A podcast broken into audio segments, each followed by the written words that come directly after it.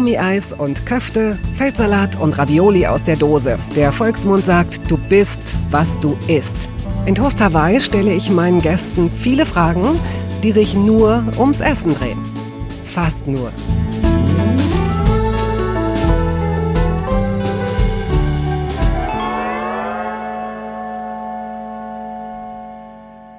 Das Auge ist mit, heißt es, und wer würde da widersprechen? Das Ohr aber auch.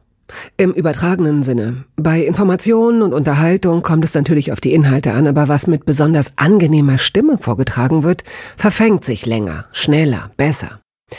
Der Moderator, Autor und Entertainer Dirk Stermann hat eine der schönsten Erzählstimmen, die ich kenne. Hinzu kommt, was er sagt, ist zumeist interessant und je nach Thema höchst amüsant. Wenn er nicht spricht oder isst, dann schläft, denkt oder schreibt Dirk Stermann. 2022 erschien sein letztes Buch Maxim. Viele halten ihn, der seit 2007 im ORF mit Christoph Grissemann die Fernsehsendung Willkommen Österreich moderiert, für einen Wiener. Gut erlebt dort seit 1987. Zur Welt aber kam Dirk Stermann in Duisburg an einem kalten Wintermorgen des Jahres 1965.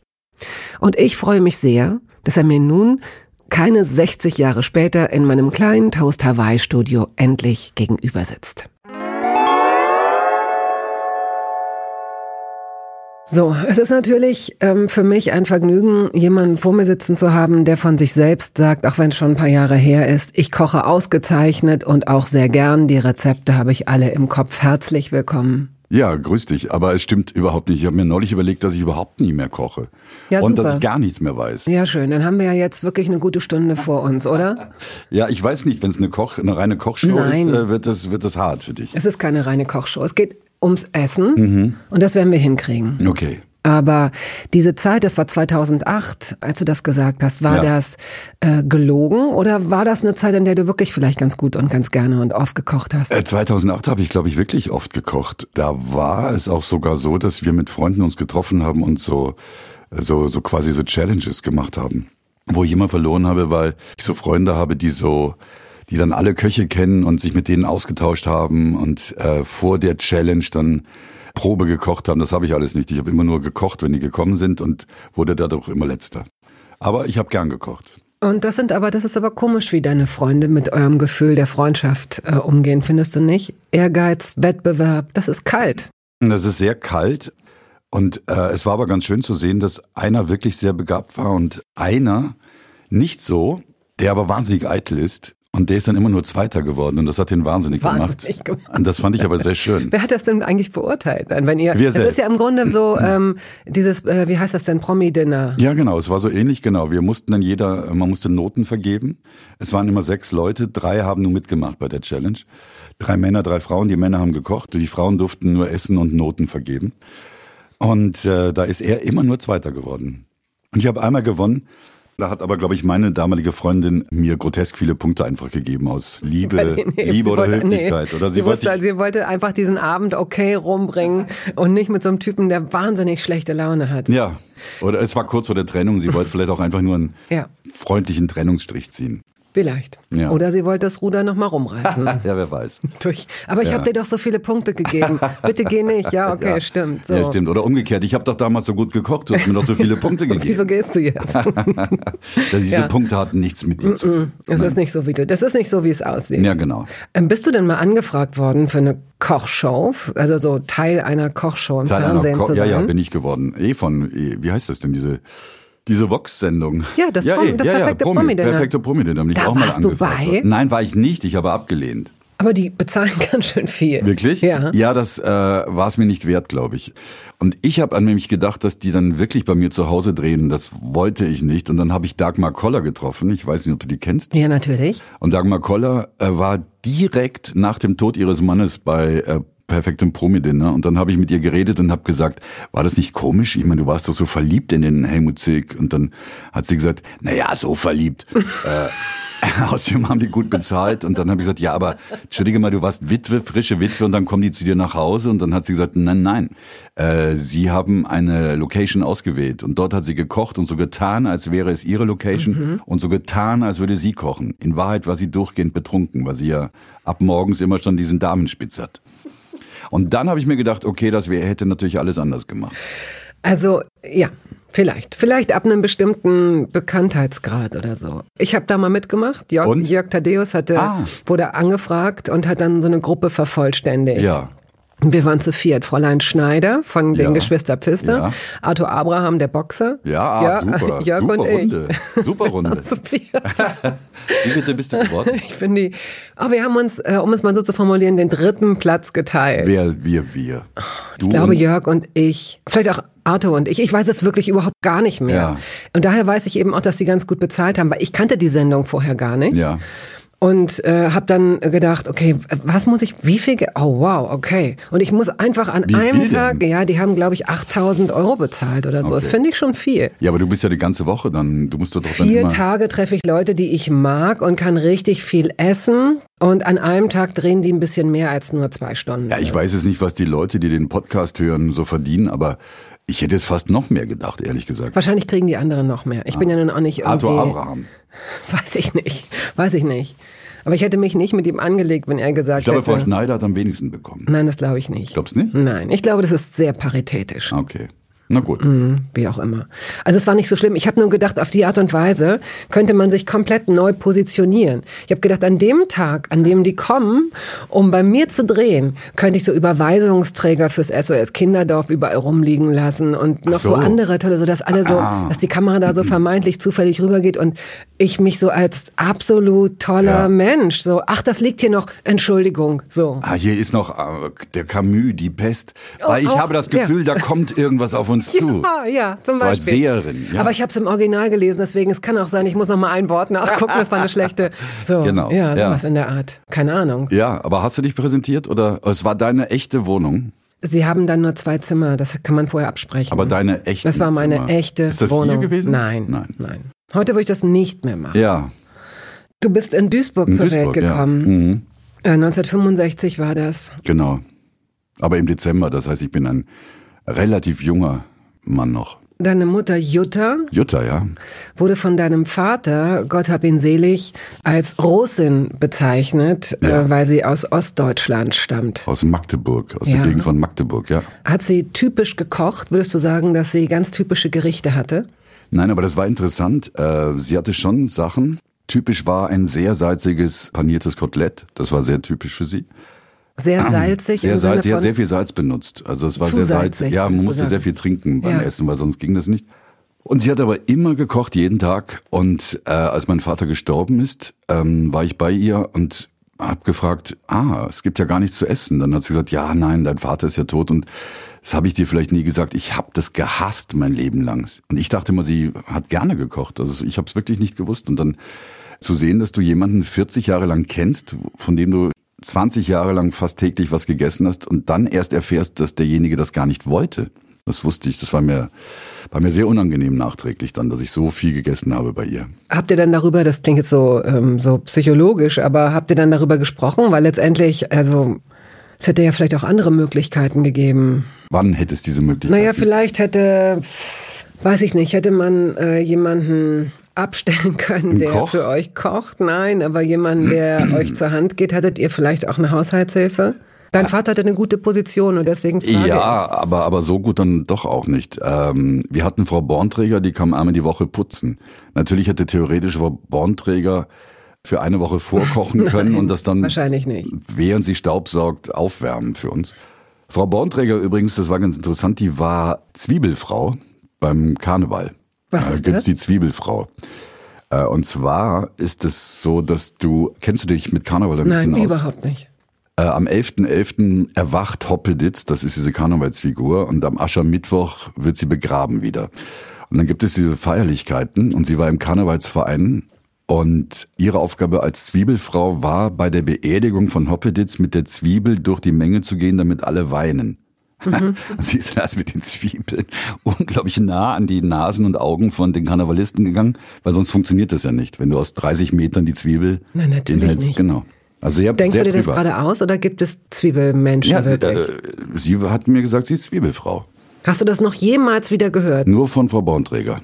Ich glaube, dass ihr alle Frau Bornträger total unterschätzt habt. Die hat sich die geilsten Geschichten ausgedacht. Du glaubst einfach gar nichts. Du glaubst immer, dass die Leute das erfinden? Naja, in dem Fall schon. Wieso das? Weil ich noch nie von jemandem gehört habe, der ganz nah mit einer aufgeschnittenen Zwiebel an Leuten vorbeigehen muss. Ja, weil du nicht aus dem Rheinland kommst wahrscheinlich. Bei Ja, uns ist das im Rheinland ist das üblich. Jeder zweite ist entweder weint oder ist Zwiebelfrau. Also hast du doch schon davon gehört, außerhalb von Frau Born. Nein, aber aber ich ich Na, du ich komme- nein, du nein, Ich du komm merkst jetzt drauf. gerade, du merkst gerade, dass du dich in einer Sackgasse befindest. Nein, ich merke, dass ich mich nicht damit beschäftigt habe genug.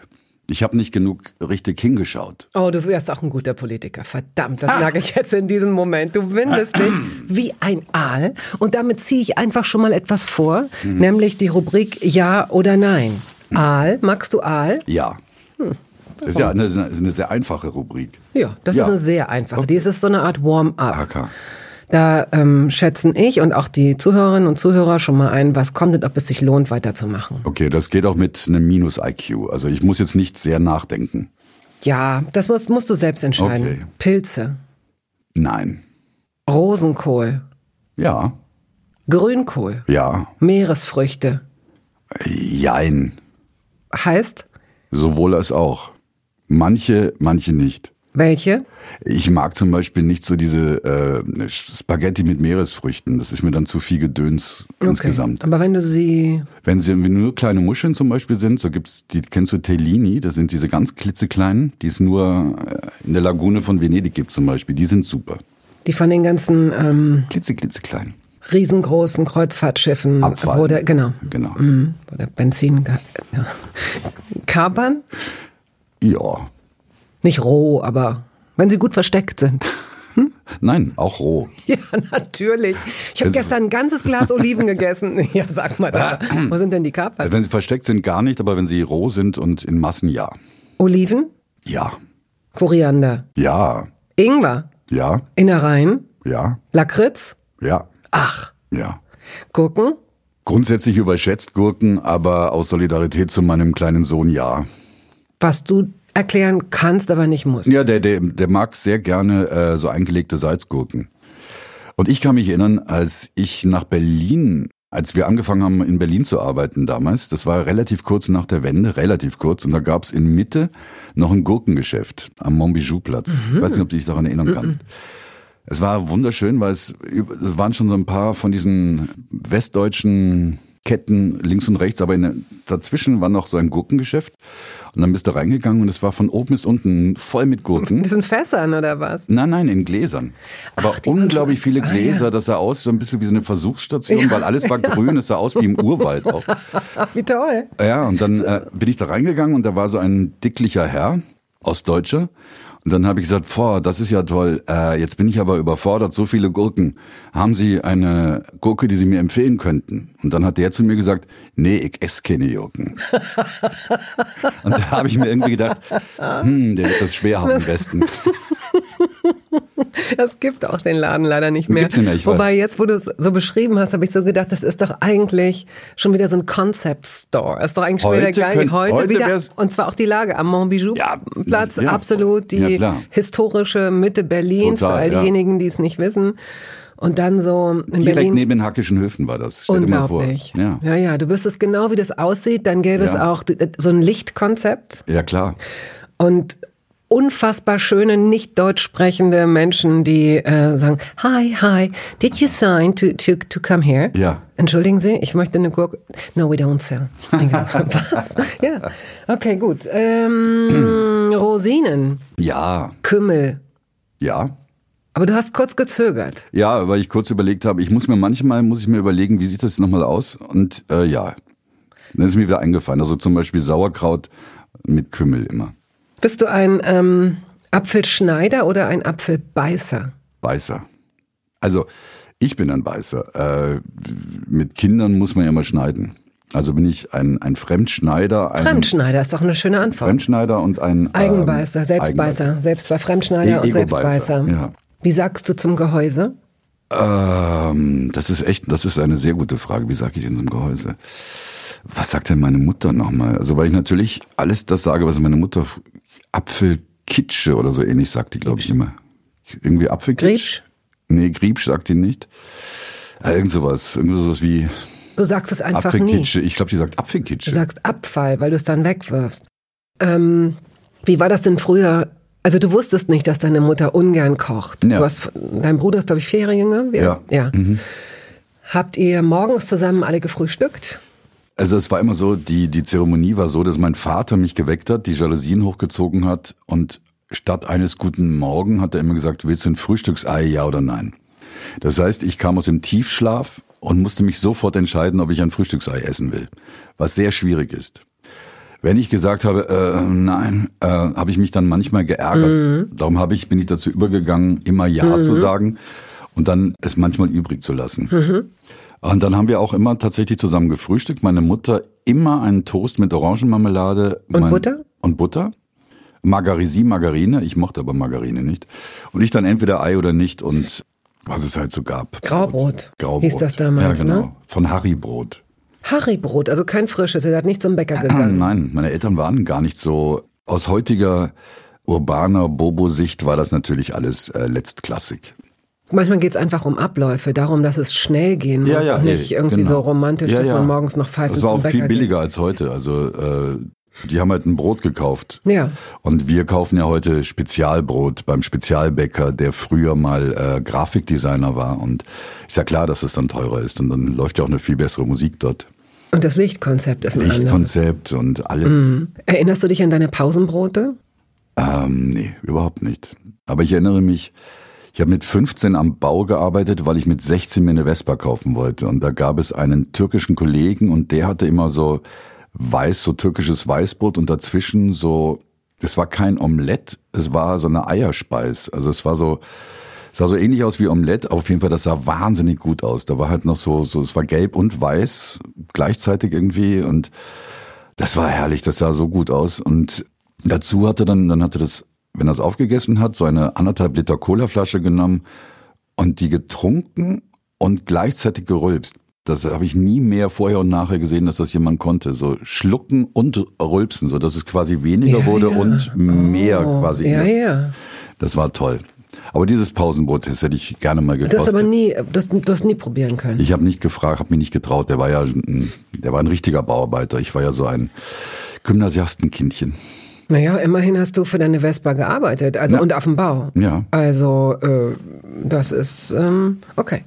Was aber gut war, also da war Norbert, ein ganz armer Hund, der war so sehr alt damals, so Mitte 30, schätze ich. Und ich war eben 15. Und der stotterte und äh, war geschieden und hat gesagt, ah, der war so aus Berlin oder Brandenburg, also irgendwie so, irgendwie hat er Osten. Berlin hat, oh, ja. Und hat dann so gesagt, irgendwie, ja, ich, ich, äh, alles, was ich hier verdiene, das kriegt meine Ex. Und das tat mir so leid irgendwie. Und der hat eh so wenig verdient. Und die haben den alle verarscht. Dann haben sie irgendwann mal der, der Kranführer und der Baggerführer im Sand ein Fußballfeld aufgezeichnet und dem Norbert gesagt, Norbert, spielen wir ostfriesisch Fußball. Komm. Und der Norbert so, hä? Dann habe ich mich dazugesetzt und dann haben die gesagt, welche Seite nimmst du? Ja, ich nehme die. Okay, sehr gut, Norbert, super Seite. Äh, welche Farbe haben deine Trikots? Blau, super Farbe, Norbert, wir haben rot. Wie viele Tore schießt du in der ersten Halbzeit? Zwei. Boah, Norbert, du bist super, wir nur eins. Wie viel in der zweiten? Und dann sagt Norbert, nochmal zwei. Boah, das ist toll, aber wir schießen fünf. Hast verloren, Norbert. Dann haben die so gelacht und Norbert hat's nicht verstanden. Dann hat er gesagt, nochmal Revanche. Oh nein. Und ich saß daneben mit 15 und habe dann immer gesagt, Norbert, du kannst nicht gewinnen. Aber das war irgendwie ein, ein, ein es war ein herzzerreißendes Erlebnis damals. ja, es ist heute noch, wenn du es erzählst. Für mich auch. Also du hast Maxim ist ein ist ein aktuelles Buch erschienen bei Rowold und äh, das Gemeine daran ist, dass es Rowold schreibt Schein, Scheinautobiografisch. Ja. Das ist gemein, weil wenn man ein bisschen was über dich weiß und wir sind uns ja nun schon zwei, dreimal begegnet und daher habe ich mir auch schon ein paar Sachen über dich äh, aufgeschrieben und so merke ich natürlich, dass vieles daran stimmt und muss dann als Leserin selbst entscheiden, was du möglicherweise dazu erfunden hast. Ja. Ja, genau. Das ist ja das Interessante, auch wenn du sagst, äh, dass du, die du mich schon länger kennst, dass du dann denkst, das stimmt, ist schon interessant für mich, weil es könnte stimmen. Es könnte gut sein, weil alles irgendwie stimmt, so die, die Zusammenhänge stimmen, aber ob die Sachen dann stimmen, das ist dann die Frage. Und das war dann halt auch beim Schreiben so das Gute, dass man sowas erfinden kann und sich selber auch anders erfinden, als man in echt ist. Also so wie ich in dem Buch bin, obwohl ich genauso heiße, bin ich ja auch nicht.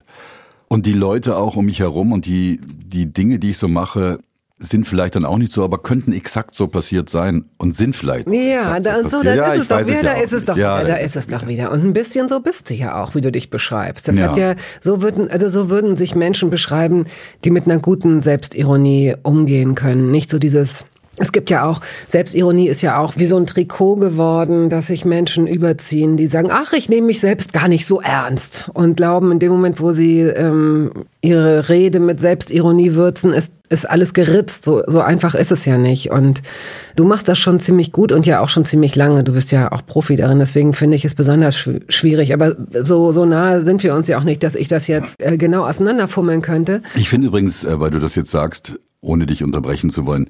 Ich finde ja Selbstironie jetzt gar nicht so was Erstrebenswertes. Ich finde ja erstrebenswert, ehrlicherweise, so ehrlich wie möglich mhm, zu sich selbst zu sein und so normal ja. über sich selber zu reden und zu denken, wie man auch tatsächlich ist. Also jetzt also, aus sich selber so eine Art selbstironisches Kunstprojekt zu machen, fände ich eigentlich, glaube ich, oder ich, das mag ich nicht, wenn ich Menschen treffe, die so sind. Nee, ähm, ich glaube, dass wenn es gut läuft, dann sind das Menschen, die sich im entscheidenden Moment bewusst sind, dass das, worüber sie sich jetzt möglicherweise gerade aufgeregt haben, es nicht wert ist oder dass man sich selbst dabei ertappt, dass man gerade völlig übers Ziel hinausschießt mhm. oder so.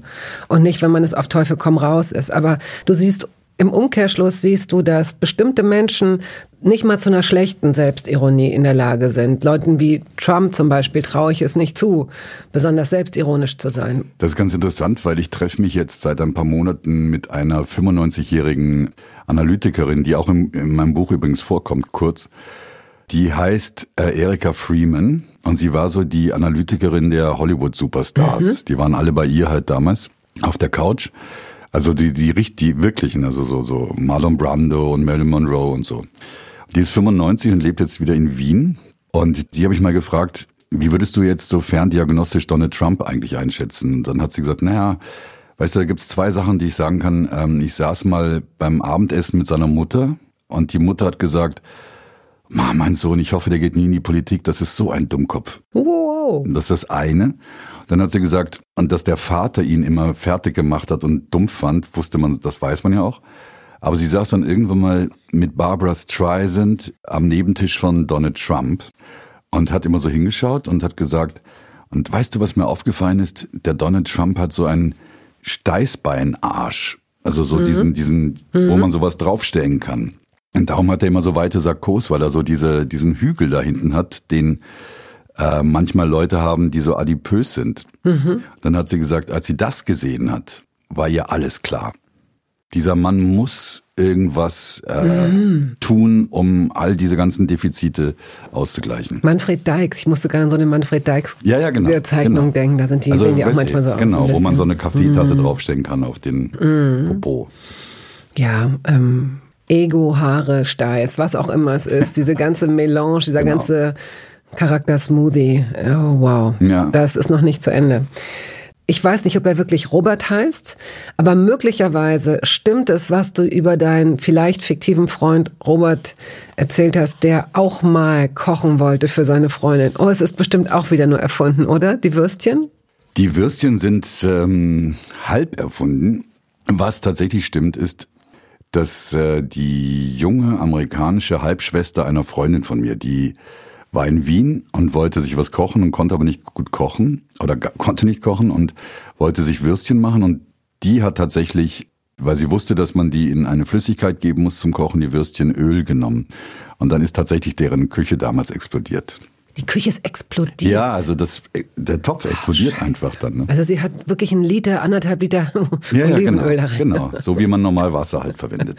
Ja, bei dir im Buch muss ein ähm, möglicherweise echter, vielleicht auch fiktiver Freund namens Robert herhalten, der, ja. äh, der das macht. Und der ja, aber ich fand das, ich habe das deswegen geschrieben, dann, weil ich mir so gedacht habe, also im Buch ist es jetzt so, dass der das macht und der nimmt halt so, weil er ja auch so ein bisschen Bobo inzwischen ist und schon Geld hat, also sehr teures Olivenöl und wundert sich dann, warum so ein paar Würstchen 55 Euro kosten, weil das Olivenöl 55 mhm. Euro kostet. Und der nimmt ab dem Zeitpunkt dann nach der Explosion immer billiges mhm. Olivenöl, Dank, ja, ja. weil so Evolution funktioniert, weil man lernfähig ist. Ja, na klar, ja, ja.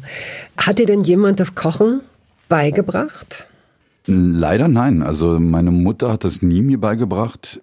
Weil sie wahrscheinlich, weil sie selber so ungern gekocht hat, dachte sie, das will jetzt. Das wäre doch super gewesen, es auszulagern, weißt du, wie Tom ja. Sawyer und äh, Zaunstreichen. Ja, das wäre total klug gewesen. Aber wahrscheinlich dachte sie, na, das ist sowas bescheuertes Kochen, das will ich jetzt nicht auch noch meinen Söhnen antun.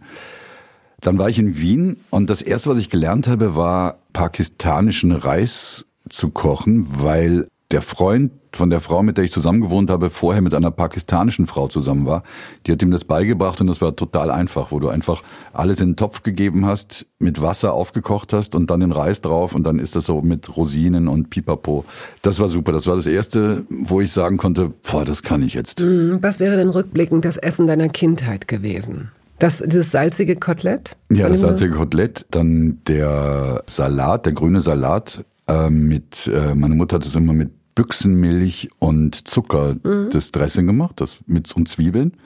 Das habe ich sehr gemocht.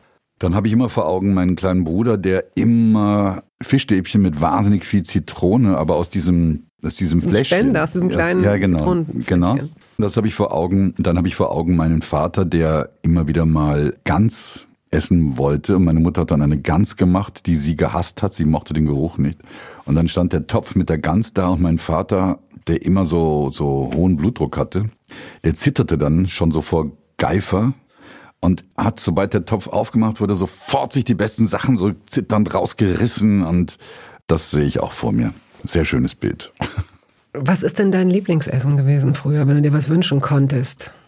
Wir sind einmal, einmal im Monat zum Krummen Weg gefahren. Das war ein Restaurant in Düsseldorf. Und äh, da haben wir jedes Mal Kalbsnüsschen mit Sauce Hollandaise gegessen und Pommes frites. Und für mich war das immer so, weil man ja das im Restaurant gegessen hat, dachte ich immer, das ist wahrscheinlich das beste Essen der Welt. ja, ja. Und hast du auch als Kind manchmal gedacht, wenn du die Rechnung, wenn du gehört hast, wie viel das kostet, dass das so, mir ging das mal so, dass ich, dass ich so dachte, oh Gott, wir werden nie wieder uns irgendwas leisten können, weil das Essen kostet 50 Mark oder so. Das glaube ich nicht, weiß ich nicht genau. Also das war, ich glaube, ich habe das nicht mitbekommen, weil das auch so patriarchalisch abgelaufen ist, dass mein Vater das so, glaube ich, so heimlich mhm. bezahlt hat. Ich habe das nie mitbekommen, glaube ich. Hattest du nicht eine Großmutter im salzburgischen Land oder? Ähm, na, na hat, ich hatte einen Uropa, der im Salzburger Land bei einem Familienausflug mit war und dort immer den Omas so auf den Kopf gehauen hat. Die hatten alle so gewölbte Hüte auf und das hat ihn so gereizt, dass er die immer so runtergedrückt hat. Und dann war er in Salzburg nicht gern gesehen, an dem Tag zumindest. Das mag scheinbar keine Oma. Nee, komisch. Aber äh, ja, ach so, ich, ich glaube, ich erinnere mich, du hast dich verliebt, deswegen bist du nach Wien gegangen. Ja, genau. Naja, also so Misch, Misch, Mischkulanzheit. Also ich war verliebt in eine Frau, die aus Düsseldorf war und in Wien Musical studiert hat. Und gleichzeitig wollte ich Theaterwissenschaft studieren, war aber zu dumm und in Wien gab es aber keinen Numerus Clausus, anders als in Deutschland, wo ich sechs Jahre hätte warten müssen. Und ich wollte irgendwie diffus weg aus Düsseldorf. Mhm. Und das alles zusammen hat mich nach Wien gebracht. War Wien. Und da bist du jetzt seit über 30 Jahren. Wie lange ist es her? 35. 35 ja. Jahre. Schon. Wahnsinn. Werbung. Es gab eine Phase in meinem Leben, in der ich alles richtig machen wollte in Bezug auf meinen Körper genügend Flüssigkeit, Bewegung, die richtige Ernährung. Hey, ich werde ein ganz neuer Mensch und kürze das an dieser Stelle mal ab. Aus mir wurde kein ganz neuer Mensch. Solche Pläne sind löblich, aber in der Regel zum Scheitern verurteilt. Wir wollen zu schnell zu viel und übersehen, wer wir sind und wer wir jahrzehntelang waren. Nichts gegen Veränderungen, nichts gegen gesündere Angewohnheiten oder Ernährungsumstellungen. Aber ich finde, sie müssen zu unserem Leben passen und es muss irgendwie Klick machen im Kopf. Rückblickend kann ich sagen, dass mir die Dinge, die sich bei mir dauerhaft in Bezug auf meinen Körper oder Ernährung veränderten, immer auch einleuchteten, weil ich eine Veränderung in meinem Körper oder in meiner Kondition oder in meiner Konzentration spürte.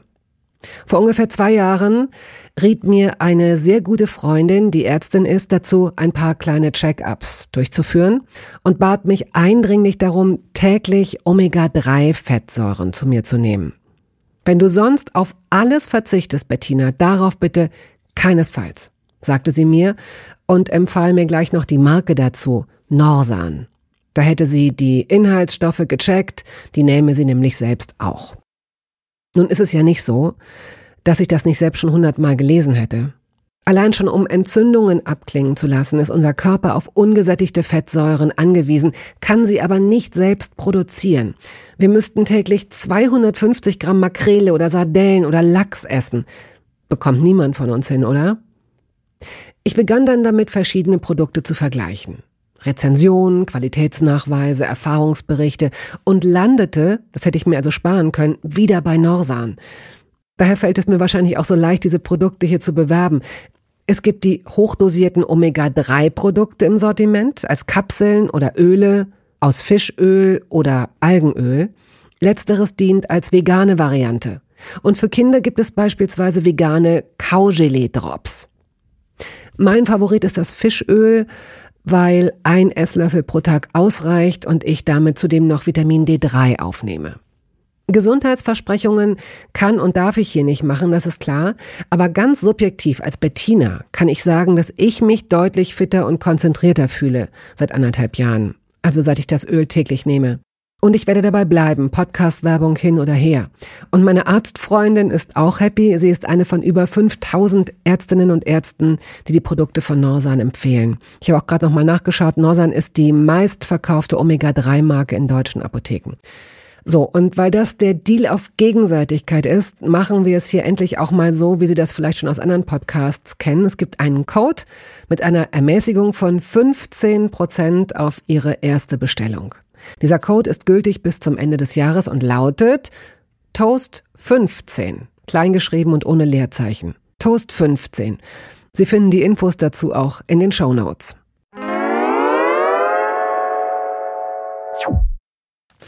Gibt es eine Sache, die du, die du gerne mögen würdest? Die ich gerne mögen würde. Mhm. Ich würde, glaube ich, gerne joggen wollen. Weil ähm, ich das Gefühl immer habe, dass die das so gerne machen, die Leute. Und du bist frei. Du kannst einfach in, in Papua-Neuguinea oder äh, Salzburg genau, loslaufen. mit Schuhen, ohne Schuhe, im Sand. Auf das, das würde ich, glaube ich, gerne, mhm. aber ich hasse es. Okay. Und gibt es etwas, das du gerne essen mögen wollen würdest, aber nicht magst? Gibt es überhaupt irgendwas, was du nicht magst? Also ich glaube, ich, ich, ich mag zum Beispiel nicht gerne Pferdeleberkäse. Obwohl ich davon ausgehe, dass der gar nicht so viel anders vielleicht schmeckt als der normale Leberkäse. Aber in Wien gibt es noch ein paar Pferdefleischhauereien. Und das möchte ich nicht. Ich muss mir sofort für meinen nächsten Charadeabend das Wort Pferdeleberkäse okay, mach notieren. Es ist sehr beliebt. Also es war früher sehr beliebt in Wien.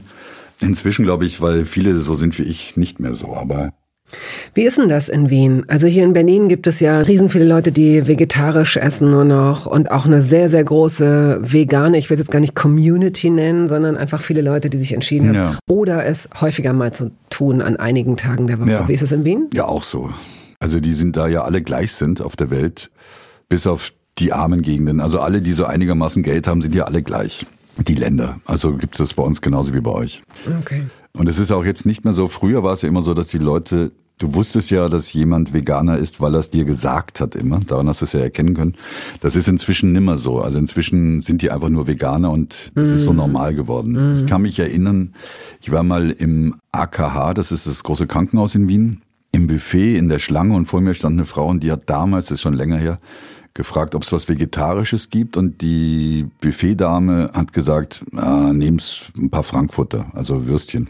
Äh, also damals war man auch ganz am Anfang vegetarisch in Wien, hat man sich schwer getan, aber inzwischen gibt es natürlich auch alles. Was ist denn immer in eurem Kühlschrank? Immer?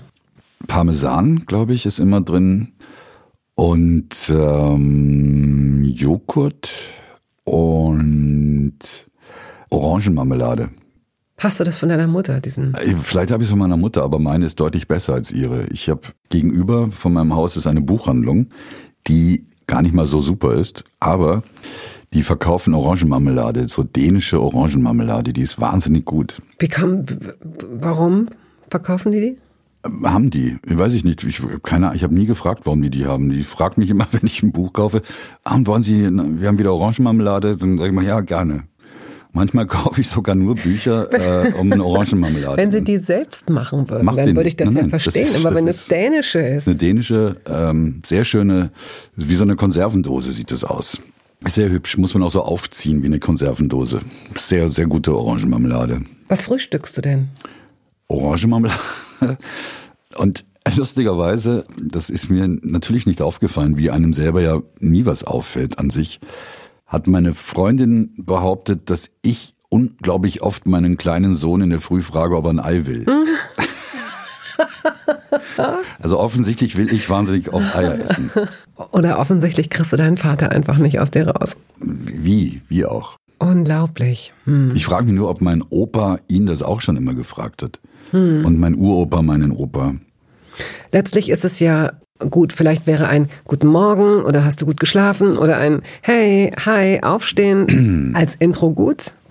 Aber dass er sich, da hat er das dann auch dann selbst gekocht, das Ei, oder Ja, wurde diese er- Info einfach an deine Mutter weitergereicht? Nein, nein, das hat er dann, das war das, was er konnte, das konnte er tatsächlich. Er war auch sehr stolz drauf. Und dann war das Interessante aber immer, er hat immer ein Ei gegessen, bis er irgendwann Cholesterin, so hohe Cholesterinwerte hatte. Und dann haben damals ja die Leute fälschlicherweise behauptet, das Ei müsse weg. Darum hat er dann nur noch einmal die Woche ein Ei gegessen, was ihn, für ihn eine Qual war. Und mir unglaublich leid, als ich dann irgendwann gelesen habe, dass es gar nicht stimmte. Er hätte Eier essen können, bis, bis er umkippt. Aber jedenfalls hat er immer dann das Ei gegessen und hat uns erzählt von seinen Träumen aus der Nacht, die immer furchtbar waren, weil mein Vater immer Albträume hatte. Und zwar grauenvolle Albträume, schreckliche. Das heißt also, Frühstück war für mich Mutter, Orangenmarmelade und Toast. Ich Toast mit, ich glaube, Kirschmarmelade. Bruder weiß ich nicht mal, was der gefrühstückt hat. Wahrscheinlich auch ein Ei. Und Vater löffelt das Ei und erzählt so mit geschlossenen Augen von seinem Albtraum der letzten Nacht. Und die waren wirklich immer furchtbar, bis auf einen, den habe ich mir dann gemerkt, weil ich dann gesagt habe zu ihm nämlich damals, ja, aber das war ja jetzt nicht so schlimm, der Traum. Nämlich er hat geträumt, er geht an einem Auto vorbei, wo der Kofferraum offen steht und im Kofferraum ist der Kopf von Kurt Tucholsky und er sagt so, ach, guten Tag. Und dann kommt die Frau von Tucholsky und macht den Kofferraum zu. und das fand ich eigentlich, eigentlich einen Ja, fast schönen Das ist Traum. ein sehr schöner Traum. Ja, aber er hat das aber irgendwie auch, so weil er immer schlimm geträumt hat, hat er auch gedacht, das war auch vielleicht schlimm. Stimmt denn die Geschichte, dass du ihm zum Geburtstag mal die Salami-Stücke von deiner Pizza geschenkt hast? Ja, das stimmt. Das stimmt. Das habe ich ihm geschenkt und mein Bruder, der hat es noch klüger gemacht. Der hat ihm immer aus dem Keller eine Flasche Bier geholt zum Geburtstag und hat ihm die dann und, und aus dem Schrank Chips, die mein Vater immer gekauft Da hat. haben sich seine Söhne ja richtig ins Zeug gelegt. Ja, das stimmt. Hattet ihr eine Süßigkeiten-Schublade?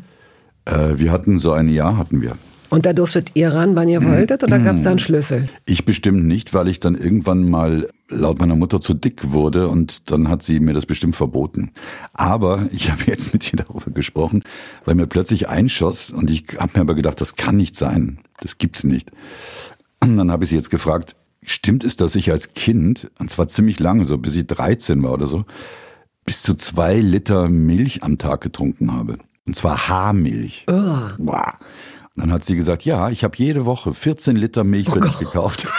Oh Gott, oh Also es Gott. stimmte. Und ich habe gehofft, das war eine, eine falsche Erinnerung. Ja, aber du hast volles Haar und gesunde Haut. Du bist erfolgreich, bekannt. Ja, aber Haarmilch? Aber vielleicht liegt Trotz es der Haarmilch. daran, dass vielleicht hat euch das wirklich aufgebaut von Hätte, hätte ich Vollmilch getrunken, zumindest, dann hätte ich wahrscheinlich äh, Weltherrschaft. Haar- Weltherrschaft. Möglicherweise. Ja. Wir wissen es Möglich. nicht. Oder schon längst Osteoporose. Oder, also, aber das ist schon echt. Das ist schon wirklich hart. Auch ohne Kakaopulver. Genau, ohne Kakao. Also einfach nur, ich mochte kalte Milch offensichtlich gerne. würde heute jeder Kinderarzt und jeder, jeder Halbgebildete wüsste das heute, dass man das nicht machen soll. Ich habe ein bisschen Angst vor der Frage, weil ich das Gefühl habe, dass du dich in eurer Küche gar nicht so gut auskennst. Doch, kenne ich mich. Gut. Gibt es eine Anschaffung, ein Gerät, das völlig umsonst dort steht? Die überflüssigste Anschaffung der Welt. Oder habt ihr das schon entsorgt? Mm, Die haben wir, die, die vollkommen äh, sinnlosen haben wir entsorgt. Zum Beispiel. Äh, so ein riesig, riesengroßen Tischgriller. Ich weiß nicht, wer, irgendwer hat uns das geschenkt. Vollkommen sinnlos, weil der machte überhaupt gar, also gar keinen Sinn. Den haben wir weggeworfen und wir, wir hatten zwei Saftpressen, haben wir auch eine weggegeben, nicht glaub, weggeworfen. Und ich bräuchte aber auch die andere nicht, weil ich mag das nicht. Und zwar mag ich das deswegen nicht, weil das mir zu kompliziert ist, dieses Auseinanderschrauben und dann waschen. Ich weiß dann nie, wie das geht, genau. Sonst nutzen wir alles. Und bist du Typ Teller oder Typ Brettchen?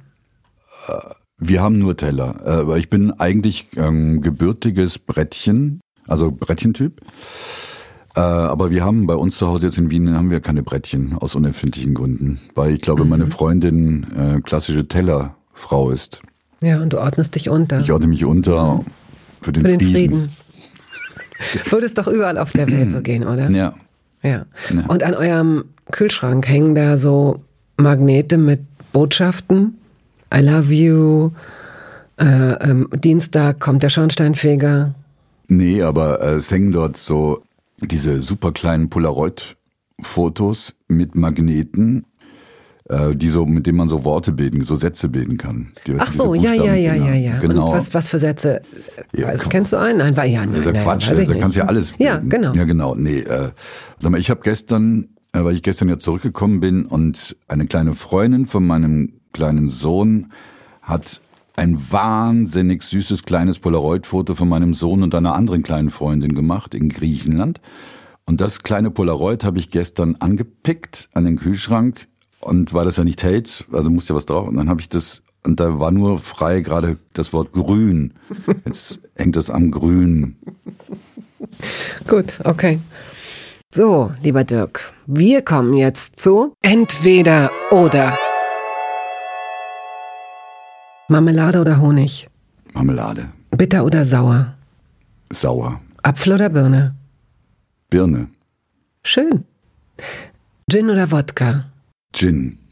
Ich vertrage so wenig Alkohol. Ja. Und Gin kann man mehr trinken als Wodka. Wodka bin ich schneller betrunken. Wie viel trinkst du denn, wenn du, ähm, Betrunken bist? Oder ja, wie viel hast du dann getrunken? Drei? was? Wodka? Gin.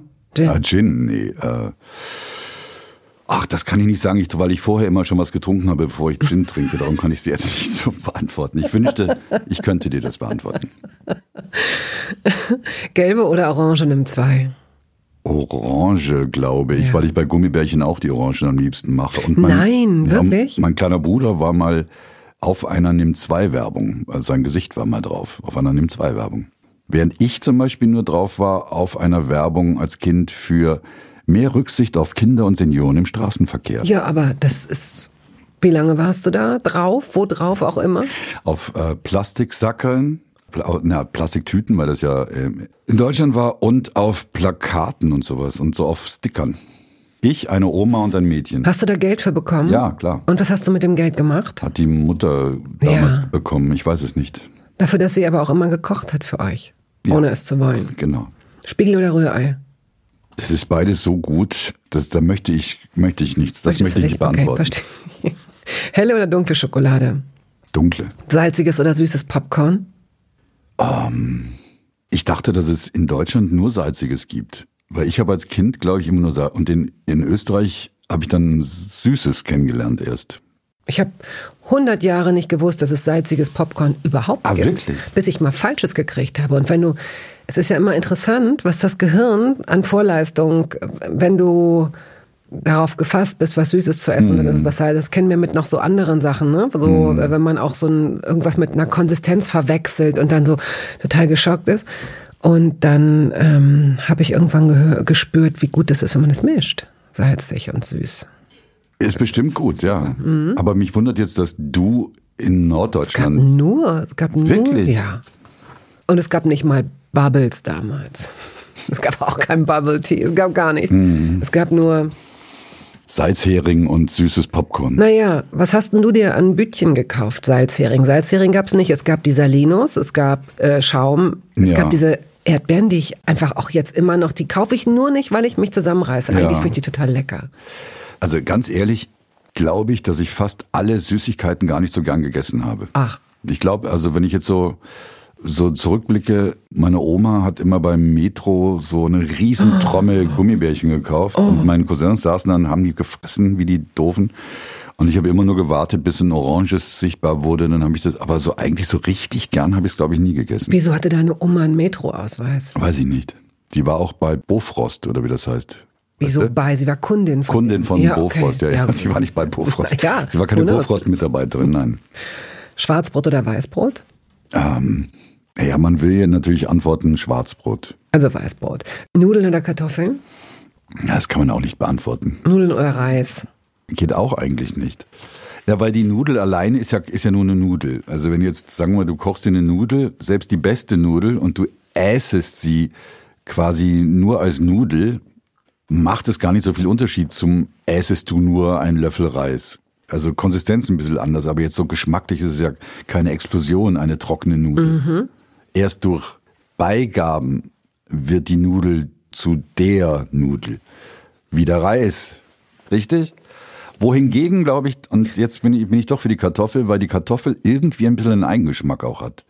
Es sei denn, du kochst sie nur in Wasser, ohne Salz. Dann vielleicht nicht. Du kannst kochen. Ja, naja, also Kartoffeln kochen kann ja, glaube ich, Was kochst? Was kannst du denn kochen?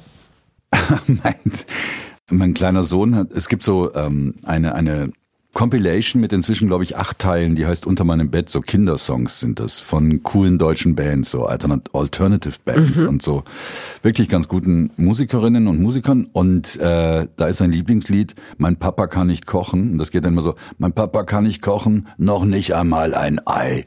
Und das singt er ständig und dann sagt so eine, war eine Straßenbahn neulich eine Oma, die hat gesagt, ach, das, na genau, es war so, ich habe zu ihm gesagt, wir müssen jetzt noch einkaufen gehen, weil ich koche dir noch was. Was magst du denn am Abend essen? Und dann sagt er, singt er dieses Lied und dann sagt die, eine Oma, die da so zufällig saß, na sag ihm das, das glaube ich nicht, dass der nicht kochen kann, der will doch. Und dann sagt er, nein, der kann überhaupt nicht kochen. Und dann habe ich gesagt, das ist ein Lied. Und dann hat die gesagt, kann dein Papa wirklich überhaupt nicht kochen? Nicht mal ein Ei, der kann gar. Und dann habe ich das so, ich fand das so unfair mir Ja. gegenüber. Ich wollte es jetzt aber auch der Oma nicht so erklären. Es gibt ja diese Compilation unter meinem Bett, das hätte ich auch übertrieben gefunden. Aber es war sehr ungerecht. Man erzieht sich dein, seine Diven selbst, hat Ja. ein Freund von mir mal gesagt. Das- Viel Spaß stimmt. mit deinem Sohn. Danke. Wenn der dich jetzt schon so in die Pfanne haut, Ja. von einer wildfremden Frau. Ja. Und du hast an dem Abend auch hoffentlich nichts mehr für ihn gekocht. Doch, ich habe was gekocht und es hat ihm, äh, schien ihm zu schmecken. Ach, auch das noch, weißt du, wenn er dann wenigstens konsequent wäre. Ja. Mit seinen vier oder sechs Jahren. Gibt es eine Frucht, die dich im Obstsalat stört? Ja, Orangen. Ich weiß, dass die äh, essentieller Bestandteil jedes Obstsalates sind oder bei vielen, aber mich nerven sie eigentlich, weil sie zu dominant dann sind und, und wenn ich das dann denke, denke ich mir aber auch immer, ehrlicherweise die Weintrauben auch, nerven mich eigentlich auch, wenn ich ehrlich bin. Dann komme ich aber auch drauf, dass mich dann ganz oft auch die Melonen nerven, so dass ich mich dann manchmal frage, was bleibt da eigentlich noch? Und letztendlich komme ich zu dem weisen Entschluss, dass ich Obstsalat gar nicht mag. Und dementsprechend auch nicht isst. Oder dann doch und dich dann wunderst und dann geht diese ganze Grübelei von vorne los. Ich stochere hin und wieder drin herum, entdecke dann aber auch überwiegend, also ich mag, glaube ich, den Saft ganz gern, das, was sich da unten bildet. Und wenn ich dann aber das so rauslöffle, habe ich meistens einen Melonenkern Kern, dabei ja, ja. und dann denke ich mir ja, wieder, was soll das, ja? was soll das? Was soll das eigentlich? Es gibt ja auch keinen Obstsalatbaum. Ich denke mir dann manchmal so, das macht auch Sinn. Da gibt's einen Apfelbaum, einen Birnenbaum und sowas gibt's, aber einen Obstsalatbaum gibt's nicht. Warum nicht? Weil braucht eigentlich niemand. Gibt es Tischmanieren, die man in deiner Gegenwart bitte unbedingt einhalten sollte? Wenn man älter ist als zehn. Ich mag nur nicht, glaube ich, wenn Leuten äh, sowas aus dem Mund fällt beim Reden. Das passiert ja in den seltensten Fällen mit Absicht, glaube ich, oder? Nein, eh nicht mit ab. Naja, das Ah, genau. Sind deine Augen eigentlich gut genug, um zu erkennen, ob das da, wie du gleich so guckst, gleich so, hä, was kommt denn jetzt? Du siehst doch, dass ich äh, fit bin. Äh, würdest du jetzt sehen, aus dieser Distanz hier, ob ich was zwischen den Zähnen habe? Nein, weil du das Mikrofon, ja, so würde ich sehen. Hast nichts zwischen den Zähnen? Würdest du es mir sagen? Ich habe ein paar Freunde und Freundinnen, die machen das immer und das finde ich eigentlich auch sehr gut, dass sie es machen. Ich selber neige dazu, es zu übersehen, weil es mich jetzt auch nicht irre stört und ich das Gefühl habe, dass ich den anderen vielleicht dadurch in die Enge treibe oder in, in ein Unwohlsein, ein minimalistisches führe. Was Quatsch ist, weil wenn ihm danach gesagt wird, du hattest den ganzen Abend ein, ein halbes Hähnchen zwischen den Zähnen, wird ihm das unangenehmer ja. sein. Also ja, man sollte das tun. Gut, Einkaufszettel. Wo, wo schreibst du auf und wie schreibst du auf, was du brauchst? Ich schreibe nie was auf, äh, habe aber oft Einkaufszettel dabei, die mir aufgeschrieben werden. Ich hasse es. Ich finde, das ist das schlimmste Einkaufszettel. Warum? Weil man ähm, dadurch unter Druck gerät und und so quasi so dieses abhaken müssen und äh, dann musst du ja im Kopf dir auch diese Logistik zurechtmachen. Auf dem Zettel steht es ja nicht analog der Wege, die man geht im Supermarkt, sondern da musst du halt ständig hin und her gehen und so. Äh, das nervt mich wahnsinnig. Außerdem kann ich die Schrift meiner Freundin so gut wie gar nicht lesen. Äh, es ist fast unmöglich, so dass ich immer raten muss, was das heißen könnte, theoretisch. Habe dann auch immer das Gefühl, dadurch, dass sie so eine Vorstellung hat, was gebraucht wird, dass ich dieser Vorstellung nicht entsprechen kann, weil ich dann unter Umständen das jeweils nicht oh. ihrem, das nervt mich dann. Oh. Wenn ich einkaufen gehe, ich äh, bin so ein ähm, Spontankäufer. Ich weiß ungefähr, was wir brauchen und äh, dann hole ich noch ein paar Sachen zusätzlich. Triffst du dich nochmal mit dieser Analytikerin? Ja, ja. Soll ich sie fragen? Ja, ich würde tatsächlich auf das, was du eben gerade gesagt hast, dass du immer glaubst, dass du dann für deine Freundin das Falsche, du würdest diesem, diesem Druck gar nicht standhalten. Das musst du kurz fallen lassen, was sie dazu sagt. Wahrscheinlich wird sie dich. Ja, aber ich gehe nicht zu ihr als Patient. Ich gehe als. Sie, sie sagt, ähm, dass ich ihr erstes Date seit 40 Jahren bin.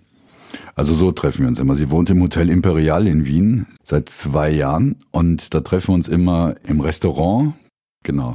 Gut, wie beenden wir ein gemeinsames Essen mit mehreren Leuten, wie auch immer? Gibt es äh, eine Käseplatte, Dessert, wenn ja, welches, ein Schnaps, ein Espresso und zum Schluss das Dessert. Genau. In der Reihenfolge. In der, in der Mischung, in der Möglichkeit. Also das heißt, du sagst, ach Leute, dann lasst uns doch einfach, da stellen Sie das einfach alles in die Mitte, sowas? Bist du so ein Typ? Na, ich, aber ich finde das schön, wenn's, wenn wenn eine, eine mögliche eine, eine Auswahl da ist und das finde ich auch am, am Abend, äh, wenn die Leute alle schon ein bisschen betrunken sind nach so einem Abendessen, finde ich das eigentlich auch ganz schön, dass dann noch irgendwas so steht und dann ist ah und dann ist dann auch noch ein bisschen Keh oder so. Das finde ich ganz gut. Es war sehr sehr schön, dass du äh, erzählt hast. Vielen Dank dafür. Ich danke dir und dir alles Gute. Baba.